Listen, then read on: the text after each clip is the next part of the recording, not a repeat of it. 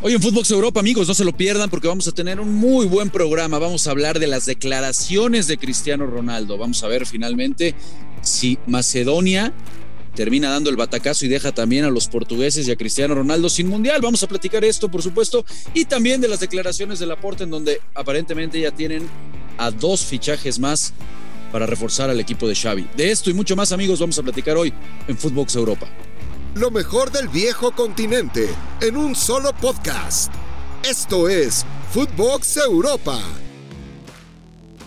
Hola amigos, ¿cómo están? Qué placer saludarlos, encontrarnos en un episodio más de Footbox Europa, amigos, para eh, platicar acerca de las eliminatorias, de las declaraciones de Cristiano, las declaraciones de John Laporta, mucho que analizar el día de hoy y con el placer de, pues caray, ser un día más alumno, porque hoy vamos a aprender. Hoy estamos de manteles largos con el profe, con Walter Zafarian. ¿Cómo estás, hermano? Hermanito, ¿cómo va? ¿Qué hace Rafita? ¿Todo bien? Todo de lujo, hermano, todo de lujo. ¿Tú cómo andas? Muy bien, muy bien, muy bien, muy bien. Dándole para adelante y muy expectante, ¿no? Porque mañana tendremos nueve lugares más eh, para la Copa del Mundo. México expectante, por supuesto. Eh, y después esperar los últimos tres cupos con el repechaje. Oye, Walter, a ver, antes de arrancarnos con todo en, las notas que nos tira muy amablemente la producción ahí encabezada por Huicho, eh, te quiero hacer una, una, pregunta que no va, no va en este podcast, pero es importante teniéndote aquí. Ah. Me gustaría escuchar tu comentario, Walter, porque de repente ahora con todo el tema de la eliminatoria de CONCACAF, eh, el tema del Tata Martino con la selección mexicana. Yo te quería preguntar, hermano, digo, tú que conoces obviamente muy bien al Tata Martino, estás en, Argentina, yo te quería preguntar si de repente no acá en México, Walter, eh, pensamos que somos mejores de lo que realmente somos, ¿no? O, que tenemos por ahí eh, calidad o futbolistas para jugar y pelear de diferente manera. Y, pensamos que la responsabilidad de todo es el Tata Martino. Te lo pregunto así de claro porque, bueno, hay hoy en día una, una corriente, una animadversión muy, muy fuerte al, entrenador argentino, señalándolo como pues el principal responsable, obviamente, de, las derrotas con Estados Unidos, del mal paso en esta, en esta eliminatoria, en donde con muchos trabajos le, terminas ganando Honduras. Eh, ¿Te parece, eh, Walter, que de repente por ahí la prensa de acá está siendo demasiado injusta? Eh, diría yo, con uno de los técnicos, pues que mayores blasones tiene o el que mayores blasones tiene que ha dirigido a la selección mexicana. A ver, como en todos lados, Rafa. ¿Eh? en todos lados se cuecen habas. Sí, sí. Eh, vos querés que. a ver, no quiero, no quiero esquivar a tu pregunta, ahora te voy a dar la respuesta. ¿Sabés cuántos técnicos se comió el seleccionado argentino en el último tiempo? Eh, de Sabela para acá, que llegó a la Argentina a la final en 2014, en ocho años, mirá, pasaron por la selección argentina. entrenadores como Bausa, San Paoli, Podría nombrarte un montón. Es más, el que hoy puso la selección en el Mundial y le devolvió esta historia de ganar la Copa América es alguien que no tiene pergaminos. San Paoli, montones de pergaminos, campeón de América con Chile, campeón de la Sudamericana con la Universidad eh, Chilena, eh, Bausa, eh, campeón de América con San Lorenzo y con Liga, ganó un montón de títulos. La selección argentina no pudo sostener a Maradona no debe haber referente más importante en el fútbol mundial que Maradona. Eh, por supuesto, también lo que hay que entender, y esto lo charlé alguna vez con los amigos de Mother Soccer, eh, ya México no le gana a todos los países como en otros tiempos 8 a 0.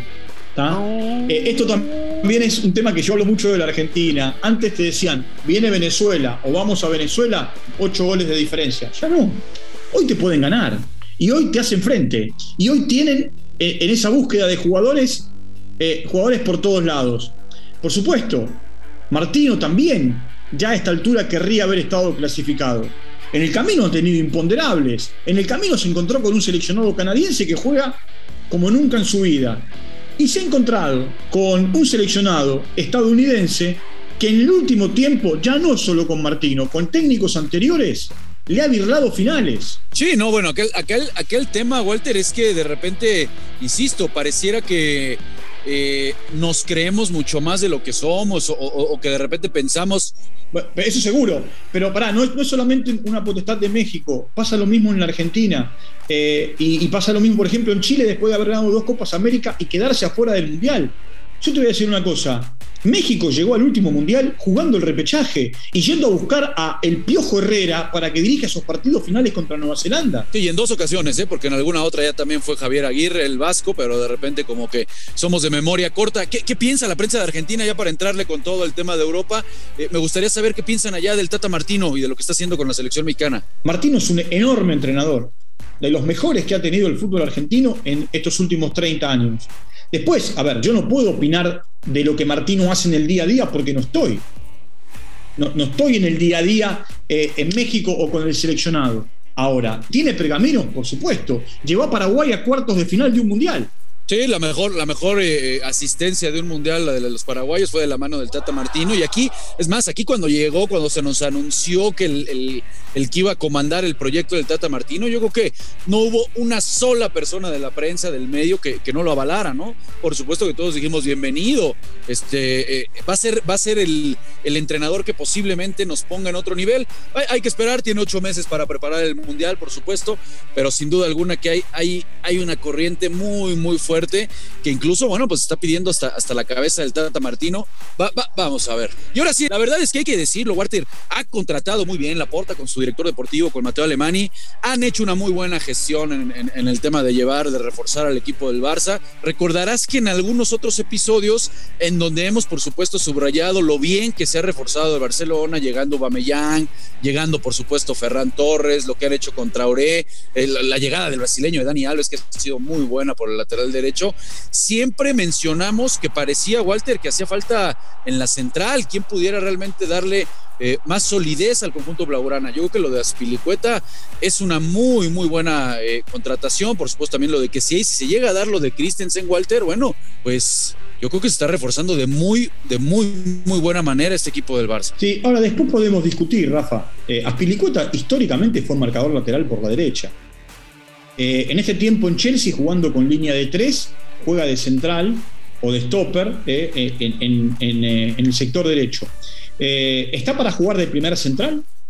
¿O llega allí para, a ver, pelear un lugar con Dest, con Alves, o Dest se irá?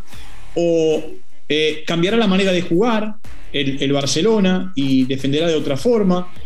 sí, lo que tiene puede ir a la mitad de la cancha, Spilicueta también, lo ha hecho en Chelsea.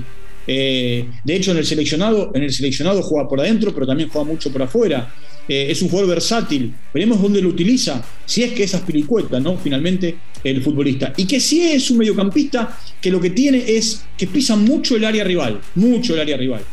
Lo vemos en el Milan. Sí, sí, es, es un, box to box, como les gusta llamarle por ahí en, Inglaterra, ¿no? Un, futbolista de muchísimo sacrificio que siempre llega con esa segunda línea. Ahora, nos vamos olvidando entonces de los bombazos, porque bueno, mucho hemos platicado, ¿no? Que si en algún momento Haaland, entonces lo de esa batalla entre el noruego y, Mbappé y, revivir nuevamente esa rivalidad en la Liga Española, Walter, ya nos, nos vamos siendo un lado. Sería extraordinario. Eh, yo creo que Aspilicueta y que si llegan a costo cero, porque llegan libres, no hay que desembolsar un dinero.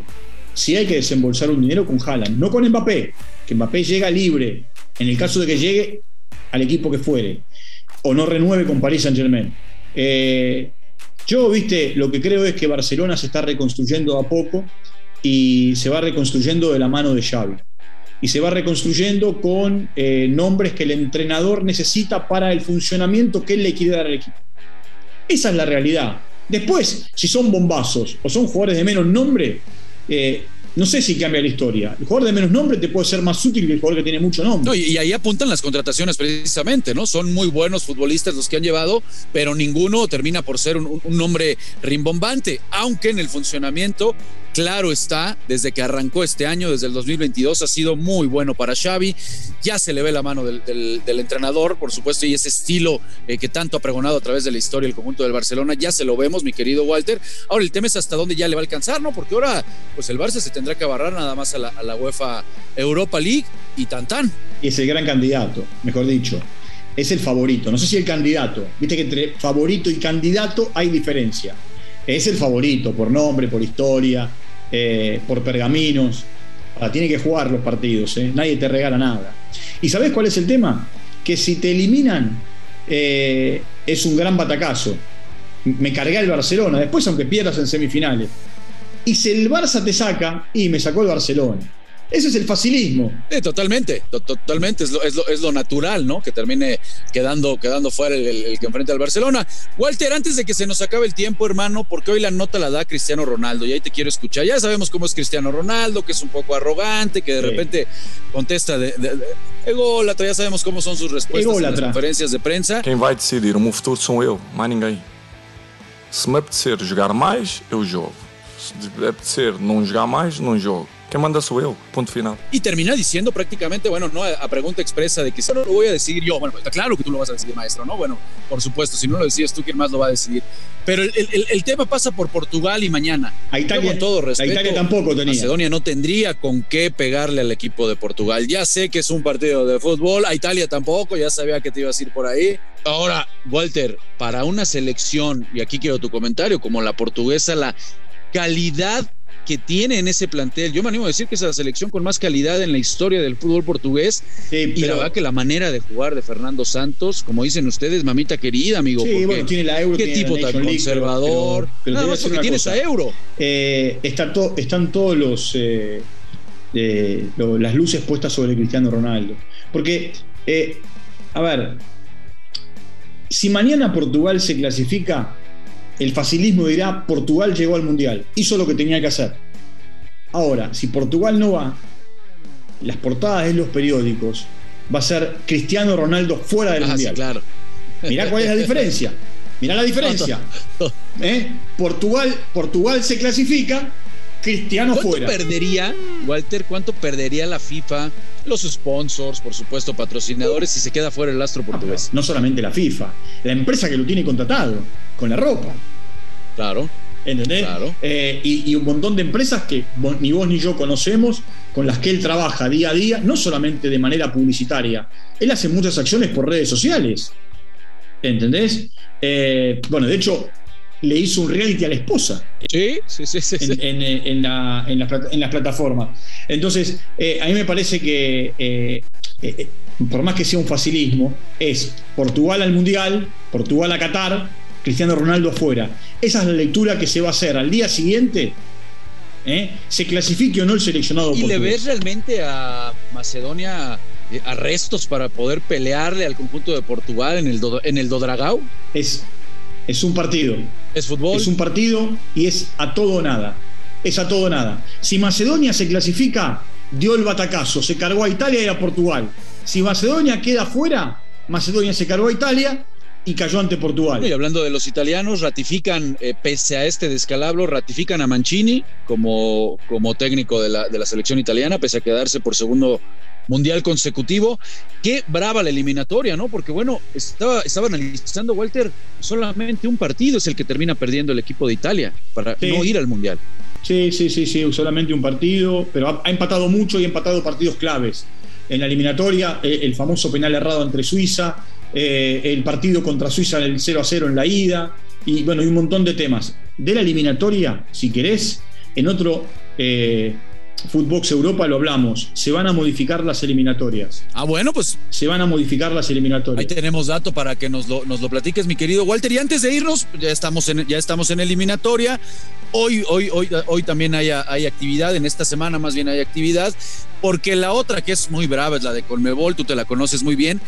¿Quién, quién queda fuera? ¿Quién queda fuera? Dime, Colombia, Perú, Chile, se están jugando con todo este boleto a la repesca. A ver, eh, Perú depende de Perú. Si Perú gana, por más que ganen Colombia y Chile, los peruanos van al repechaje.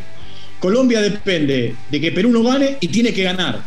Y Chile tiene que esperar que pierdan Perú y Colombia y ganar. Chile es el que la tiene más complicada. Chile la tiene muy difícil. Yo creo que Colombia en tierras venezolanas van a lograr el resultado y por ahí van a, van a terminar calificando, salvo que Gareca diga alguna otra cosa. Pues mi querido Walter, muchísimas gracias, profe, por acompañarnos aquí en Footbox Europa. Chao, Rafinia. Un abrazo grande. Abrazo fuerte, abrazo a toda la banda que, como siempre, de lunes a viernes se hace presente aquí para escuchar lo mejor del balompié europeo. Esto fue Footbox Europa, exclusivo de Footbox.